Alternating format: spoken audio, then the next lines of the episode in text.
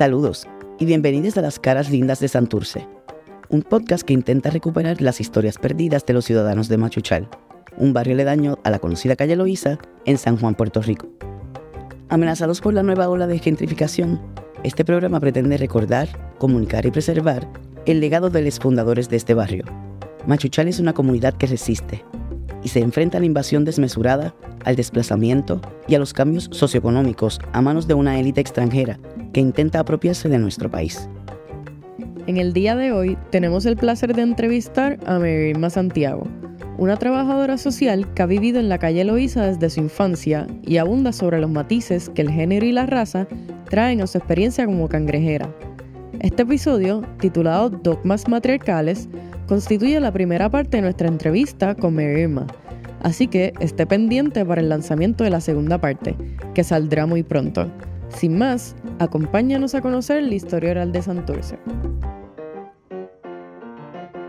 Estamos con Mary Irma, estamos en su casa. Eh, si quiere, puede presentarnos pues, su nombre completo, decirnos cómo llega a la calle Loíza y cuánto tiempo lleva aquí más o menos. Okay.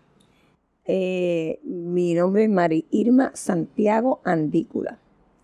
Eh, el Mari viene de una amiga que tenía mi mamá americana que se llamaba Mary Lois y mi papá tenía una, una novia que se llamaba Irma y entonces se pusieron de acuerdo y me pusieron, eh, se supone que sea Mary, Mary Irma. Bueno, Andícula, Santiago Andícula, Andícula pues viene del, pues, del abuelo de mi mamá este, que yo les conté que era un español, que era las tierras de él comenzaban donde está el Banco Popular hasta empezar la, calle Pesante. Como tuvieron 10 hijos, pues los terrenos, las parcelas las distribuyó, los hijos pues fueron vendiéndolas y solamente actualmente queda una sola, un solo solar, que era donde estaba la casa de ellos, que nos pertenece a nosotros.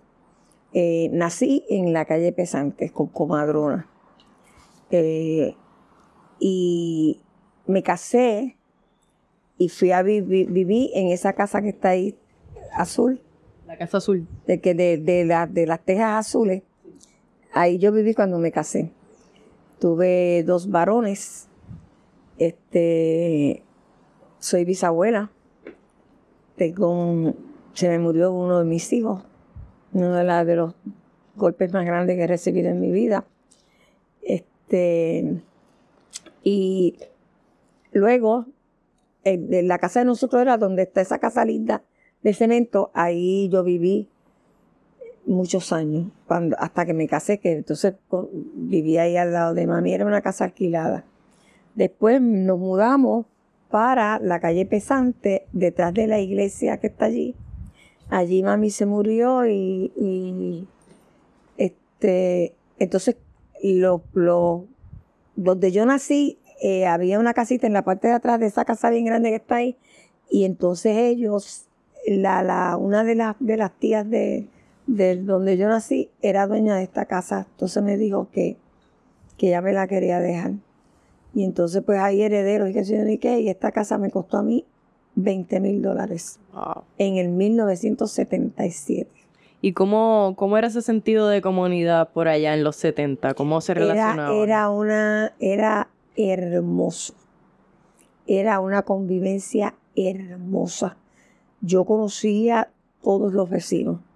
Eh, los, vecinos los vecinos se unían en Navidad, en esa fecha, eso era una festividad de todos. Entonces íbamos casa por casa, yo me recuerdo que íbamos donde mi bisabuela, que vivía en La Pesante, donde les dije, ella duró, ella llegó a ver a mi, a mi hijo, que era su tataranieto. Entonces, este, doña Milagro vivía en esa casa, en esa vivía doña Toñita, aquí vivía doña Isabela, y vivía doña Mary. O sea, conocía los nombres de todos los vecinos. Si tú me preguntas cómo se llama el de allá frente, yo no sé. Si tú me preguntas cómo se llama el muchacho de aquí al frente, tampoco sé. Sé cómo se llama el de aquí al lado. No hay convivencia ya. Ya no hay. Sí, yo quería preguntarle con eso del sentido de comunidad, em, ¿dónde fue que estudiaste? ¿Cómo era con tu compañero? del 1 al 6, del primero a sexto estudié en la escuela Goico. Mm. Y la adoro. era divina. Ahí tuve de maestra a Miss Lasalle, que fue mi maestra de primer grado. Eh, estaba Mrs. Sepúlveda, estaba Candita Martínez, estaba Candida López. Ya te me recuerdo de todas esas maestras porque eran maestras que se convertían en, parte tuya. Y me recuerdo que una vez bajé, yo siempre tuve todas las notas E, era antes E. E de excelente, S de satisfactorio y de deficiente. Las notas de antes eran así. Y bajé, nada, que, que no sé, me, me distrae. Bajé las notas, bajé tres a este. Me castigaron seis meses sin ir al cine. Que en la calle Loíza, donde está ahora, creo que hay una, una oficina de estas de cannabis, este, ahí era el cine gran. En la, eh, donde empieza la calle Loíza, que está el, el hotel y está, este, no, eh, eh, no me acuerdo las cosas. gasolinera. No, está, aquí, está el Supermax. En la, hay un hotel que antes era el pie, no sé cómo se llama ahora, ahora está Denis y está en esa esquina. Ahí había un teatro que se llamaba Riviera. Entonces, este, donde está Bebo, no recuerdo, yo creo que había una farmacia que era la Sabe, no estoy muy segura. No sé si la farmacia era donde está la farmacia, hay una farmacia ahora, o en esa esquina de, de, de no me acuerdo de, ahí de la, de la del parque. Pero sí les puedo decir que la calle Loíza era pintoresca, era llena de comercios, estaba almacenes Infanzón, frente a donde está ahora la farmacia americana estaba los garajes de gasolina, yo creo que siempre han estado ahí. Honestamente no me acuerdo bien, pero sí, este creo que, que, están ahí. Pero almacenes Infanzón, después al lado de donde está la, el restaurante este, la, la cueva, ahí al lado había una tienda de ropa de mujer que se llamaba Almacenes Franklin. en la otra esquina estaba el Banco Crédito y Ahorro Ponceño, que ahora hay un edificio que está este, este abandonado ese era el Banco Crédito y Ahorro Ponceño. En la otra esquina estaba el colmado de los Carvajal, el colmado Carvajal. Al lado había una farmacia. Yo te digo que entonces todo el mundo se conocía. Y tú caminas, ah, eh, eh, había una mueblería que se llamaba Viascochea, al, al lado donde está este Iron Finance. Este, e, era, era, era tan bonito porque tú caminabas por la calle y todo el mundo te conocía. Está donde está la farmacia americana que la extendieron era el Café Madrid, que hacían unas empanadas históricas. Este, más adelante, los Carvajal, había una farmacia, otra farmacia más. Este, estaba donde está Walgreens, en la, en al ladito, ahí había una tienda que eh, donde está Walgreens era un terreno de la guagua este, que se llamaban la cubanita o algo así. Era un terreno enorme y esa guagua ahí era donde las la, estacionaban. Entonces al lado eran los almacenes Velajes. Después fue Topeca. Bueno, la calle Lisa estaba llena de, muchos comercios, tú sabes, este, tremendos, bien chévere.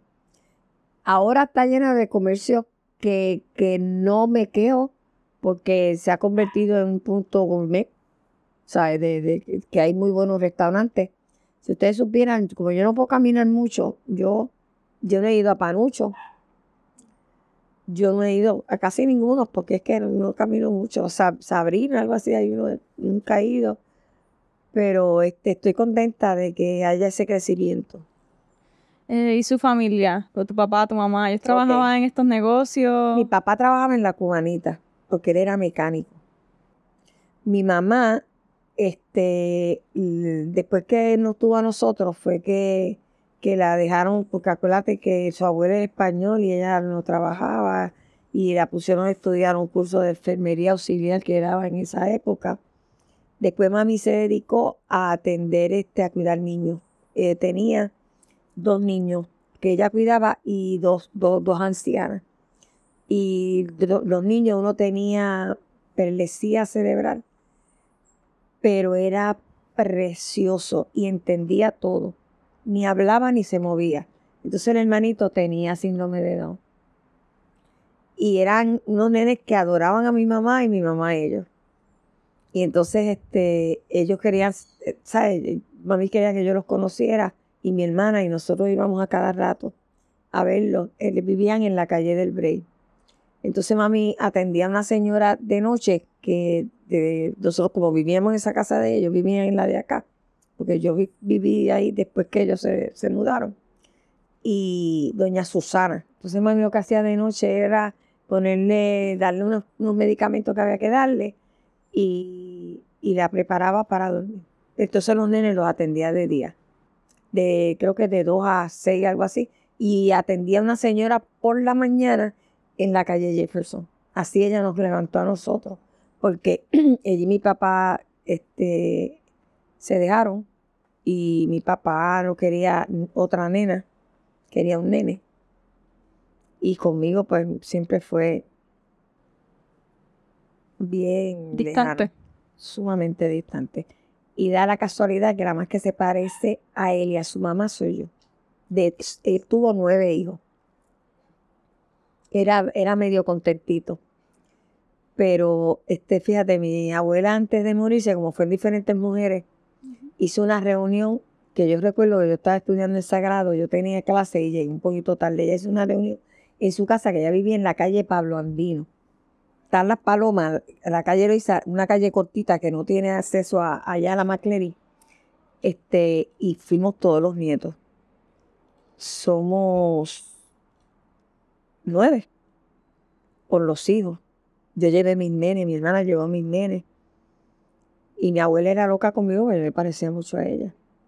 Una mujer alta, cadera ancha, este, pispireta igual que yo, siempre estaba, dormía como loco. Ella, ella se levantaba a las 1 y 2 de la tarde, porque ella de noche se estaba escuchando radio. Y en eso yo salía a ella, yo soy adicta a los noticieros. Yo estoy grave con eso de Turquía, Dios mío. Grave, de poco grave, pero los tengo que ver. Y, y entonces mi hermana, se, mi, mi abuela se levantaba casi a las 3. Ahí se bañaba, este, ella tenía problemas de las piernas también. Pero ella tú la veías, con, se ponía, me acuerdo que ponía una colorete aquí y los labios rojos. Tenía una boca chiquitita, pintadita, entonces así un moño. Y contenta, ella vivía feliz con todo y su problema de las piernas, se sentaba como una reina, vivía con su hermana.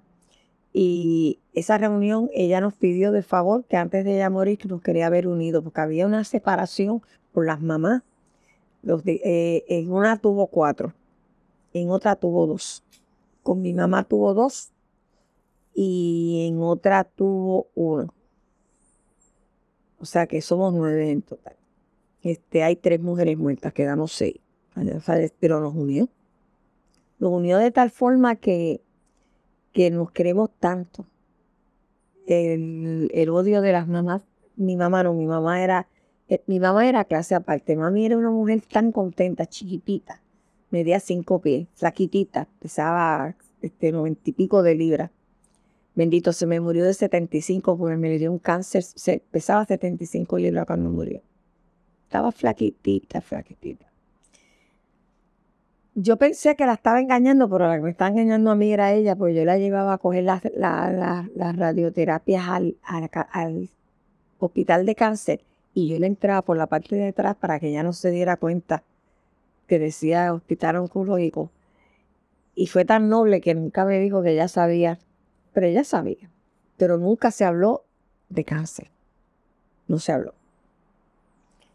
Hasta que la operaron y se le y la, la, radioterapia esa le unieron los intestinos y se me murió de un septic shock en el 1976. Mi esposo se había muerto en 1973, que se enfermó del hígado. que, o sea que mis nenes sufrieron dos pérdidas casi, porque cuando mi esposo se murió en el 73, Kiki tenía ocho años, el otro tenía siete. Mami muere tres años después, ya por lo menos estaban más grandecitos. Fue un dolor terrible para esos nenes. Y para mí, yo me afecté tanto que yo trabajaba en San Juan, en el municipio, y, y yo les juro a ustedes que yo veía a mami este, caminando por San Juan. Tuve que recibir terapia, porque imagínate, ella me crió, ella fue todo para mí. Y, y recibí terapia de un primo mío que, que no podía, no debería ser porque éramos familia, pero él, este, él es un psicólogo espectacular y él me ayudó mucho en esa, en esa transición. Una, una experiencia amarga que tuve con mi papá fue que cuando yo tenía ocho años, nosotros íbamos a la Santa Teresita, que caminaba de aquí a la Santa Teresita, porque mi bisabuela no quería que fuéramos a San Juan, porque el padre de San Juan era racista, padre Rivera. Y entonces en San Juan los bancos estaban rotulados para las familias. Los primeros bancos eran para la familia, estaban los Carrión, que tienen una casa ahí en Champagne, no sé si ustedes la, la conocen, este, para, pues para la gente de dinero. Entonces mi abuela, ya tú sabes, mi bisabuela no se podía ir a San José, íbamos a Santa Teresa.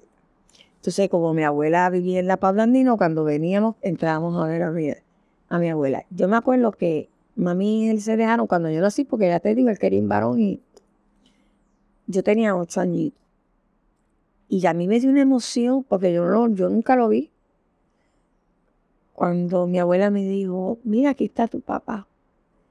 Y yo me acuerdo que el corazón me latía ocho años. Y el tipo me ha dado una ignorada total.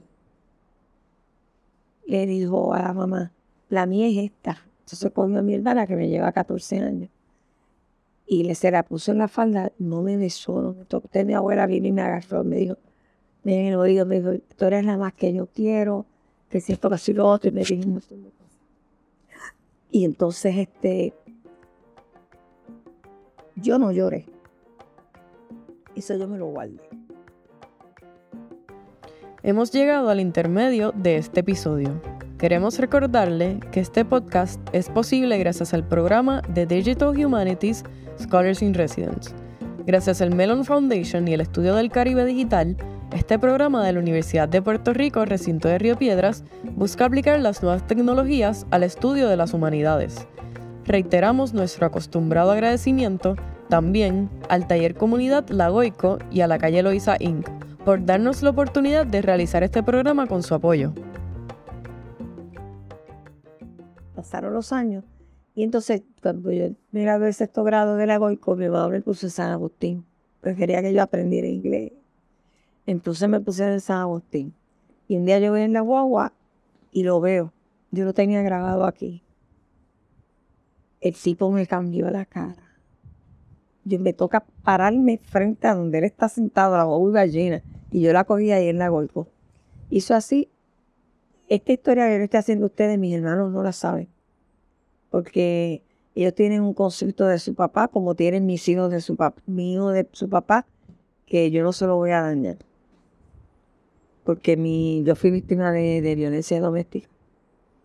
Yo me casé a los 17 años, que, que era cuando la guerra de Vietnam, y entonces se quería casar conmigo porque no quería dejarme, pues si lo llamaban, pues poderme llegar. Y mami me dijo, ¿te quieres casar? Porque mi marido era el más lindo de toda la calle. Y dice, me quiero casar. Y entonces, fíjate, duramos unos cuantos, duramos como siete años. Bien, pero se años. Pues era un hombre guapísimo y tenía mujeres como loco, porque yo, era tan nena que yo ni sabía. Y en, esa, en ese velorio habían viudas que ni votando se acababan. Y y yo, y yo me acuerdo que yo, yo sentada así, todo el mundo venía donde mí, pues yo era la esposa. Fue una allí que le di un patastú y se cayó gritándolo. Y, y, mis nenes me miraron y yo, que se callara, que se callaran. Bueno, vimos todos los choques, ustedes no se pueden imaginar. Y, y, pero yo, después que yo terminé con él, muchacho, me, fue muy, estoy brincando una cosa a otra, déjame terminar con mi papá. Entonces, es que cuando hablo de hombres abusadores los pongo a los dos. Este, los dos están en el mismo, el mismo ley. Y entonces eso sí me hizo daño, porque ya yo tenía 15 años, eh, ya yo sabía lo que era el desprecio, este, y yo llegué hasta acá llorando porque había que ir a misa todos los días.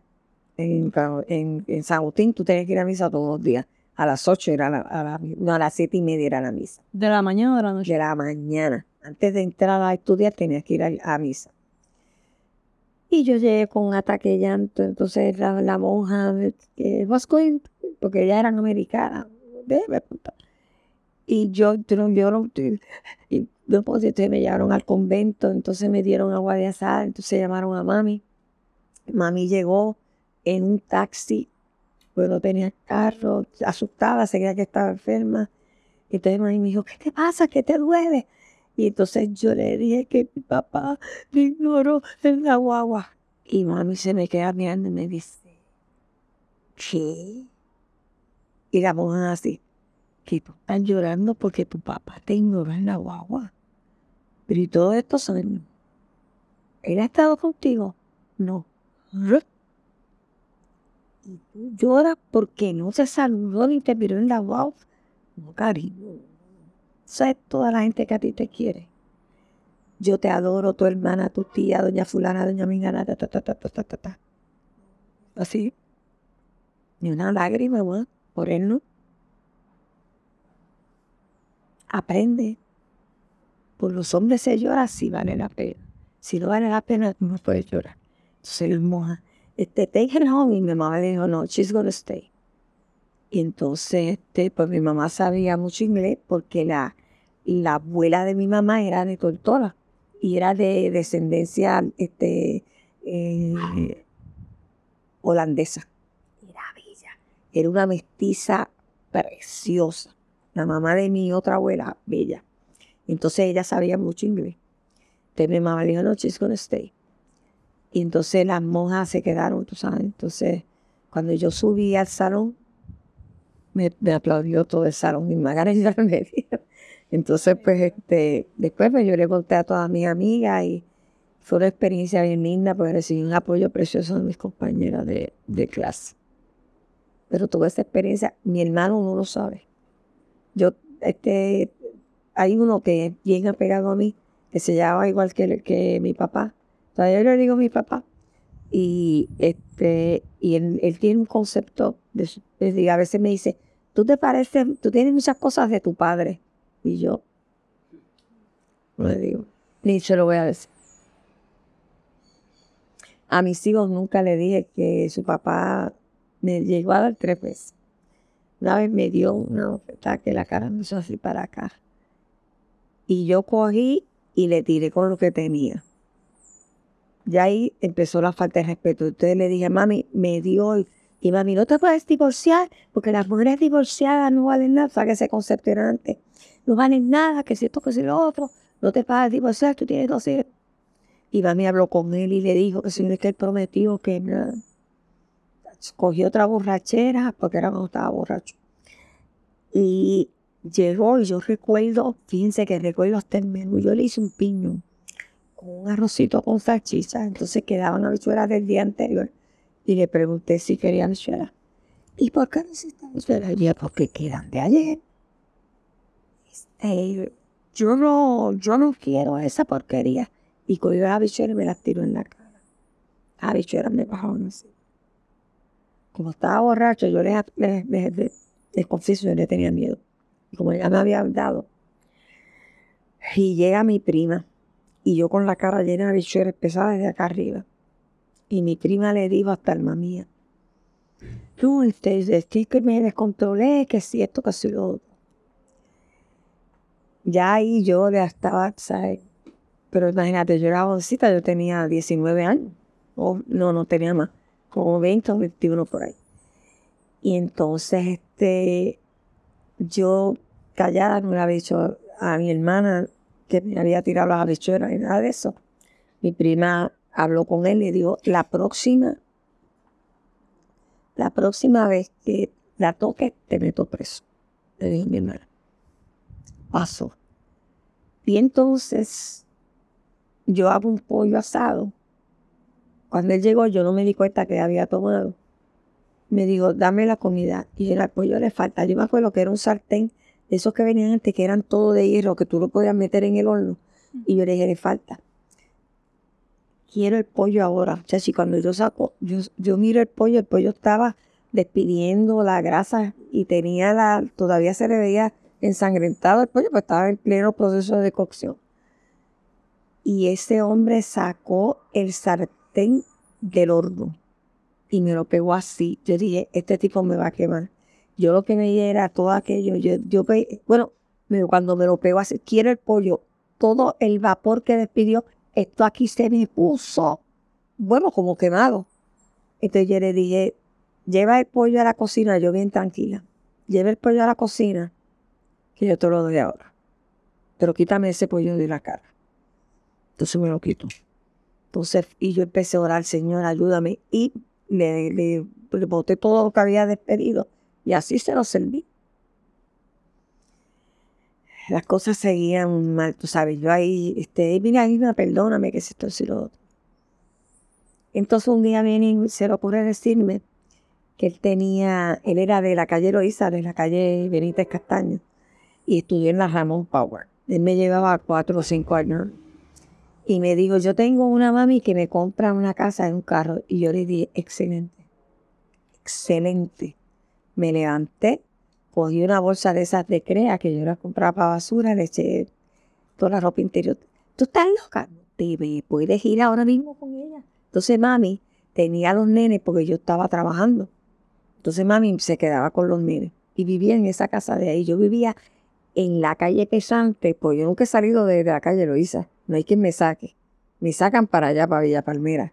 Este, y, y, y, yo, eso sí que fue duro para mí. Y yo dije, Dios mío, ya, ¿cuánto más yo voy a, o sea, y le dije a mami, mira, mami, tú no quieres que yo me divorcie, yo estoy aguantando un montón de cosas. Entonces me eché a llorar y le conté, me pasó esto y esto y esto.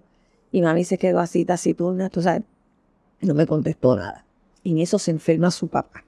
Eso él me lo dijo un martes. Se agrava el papá, lo llevan al presby.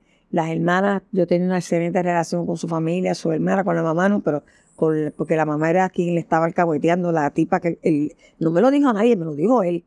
Él fue tan, tan, tan sinvergüenza que él mismo me dijo que tenía otra.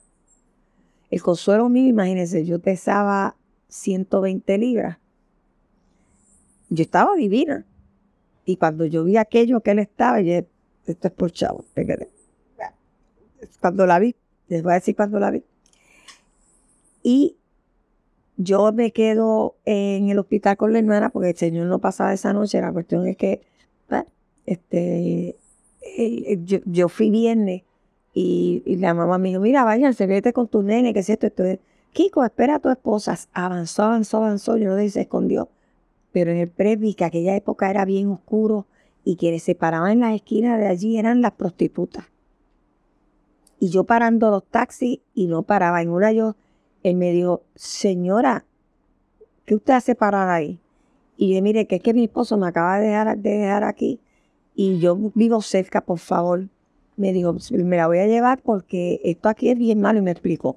Y me trae, cuando, cuando yo llego a casa, él, llega y yo le dije, qué bonito, Y entonces me dijo, no me vengas a venir con cuestiones, estaba muy temprano. Y estaba mi hermana. Que te voy a, imagínate en casa, mira si estaba loco. Mi hermana lo cogió y le dijo, ¿qué es lo que tú vas a hacer? Eso fue viernes. Y le ha dado una clase de trompazo. Que, el tipo bajó cuatro escalones en uno y se fue. Entonces yo dije, yo no, yo me quedé en casa y me yo no voy para casa, porque ese tipo me va a acabar. Y no fui. Entonces el sábado, pues yo fui al hospital, de nada, me dijo, mira, papi está bien malo, no pasa de esta noche. Entonces yo me fui, o sea, la familia, pues chévere, él desaparecido. Fue un ratito y volvió y se fue como estaba con esa señora, chévere. Se muere, salimos a las 7 de la mañana del, del, del hospital y llegando ya a casa llamando que se acaba de morir. O sea, él no quería morir con la, con la que yo andaba, con, con, la, hija menor de él. vamos a casa y ella va conmigo. Eh, ¿Hasta ahora es que tú te presentas? Y la hermana le dijo, sí, estábamos las dos con dos hombres paseando por ahí. Le dijo, papi, se acaba de llorar. Y la hermana no vengas a llorar y no vengas con show. Entonces yo cogí me acosté de ella, se despidió. Yo me bañé, me acosté a dormir, mami tenía los nenes. Entonces mi familia, mi hermana se quedó con los nenes. Por la noche ya la señora tenía arreglos funerarios y todo. Y por la noche el, funeral. Y cuando yo entro, él no estaba todo aquello y él había salido temprano, todo vestido de negro. Cuando yo estoy hablando con el hermano de él y la novia, él entra con la tipa. Y allá afuera estaba mami alterada, estaba mi tío alterado y todo el mundo alterado. Eso fue en la funeraria Jensen, una funeraria que había ahí. Yo recuerdo que eran unas losetas bien grandes que venían antes, que eran verdes y negras. Cuando yo vi eso, y él me ignoró, por si él hubiese venido donde mí, yo no me siento tan mal, pero me ignoró como si yo no hubiese estado allí. Y las losetas yo vi que me brincaron. Cuando yo vi que me brincaron, y espérate, esto es un mareo. Y cogí y me senté en lo que esa, ese impacto. La mamá me miró así riéndose. La tipa fue donde la mamá a besarla y abrazarla. Bueno, y toda la funeraria hizo así. ¡Tas! Todo el mundo me miró. Yo no hice nada. Yo le dije al hermano, por favor, sácame de aquí. Entonces el hermano me agarró y me sacó. Y allá mami estaba y le dije, ¿viste lo, que tú me has hecho, mami? ¿Viste lo que yo he pasado? Sin necesidad, que no me divorcie, que no me divorcie. Mira. No, porque eso es apellido. Tú no vas a hacer nada, porque yo no voy a hacer nada. Que se quede con la que sea yo. no quiero saber del mami. Entonces yo me acuerdo que yo vine a mi casa, yo me volví loca, yo regalé muebles y decidí vivir con mi mamá. Entonces él vino a hablar conmigo. Me dijo, me vas a llorar. Y yo le dije, Touch, yo te voy a llorar a ti. Ahora que llorar aquí. Y comencé el proceso de divorcio. No lo quiso firmar.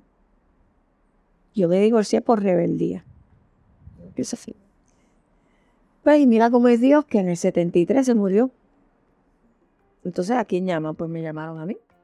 De donde él trabajaba, este, tenía una señora ahí que digo, yo soy la esposa de él.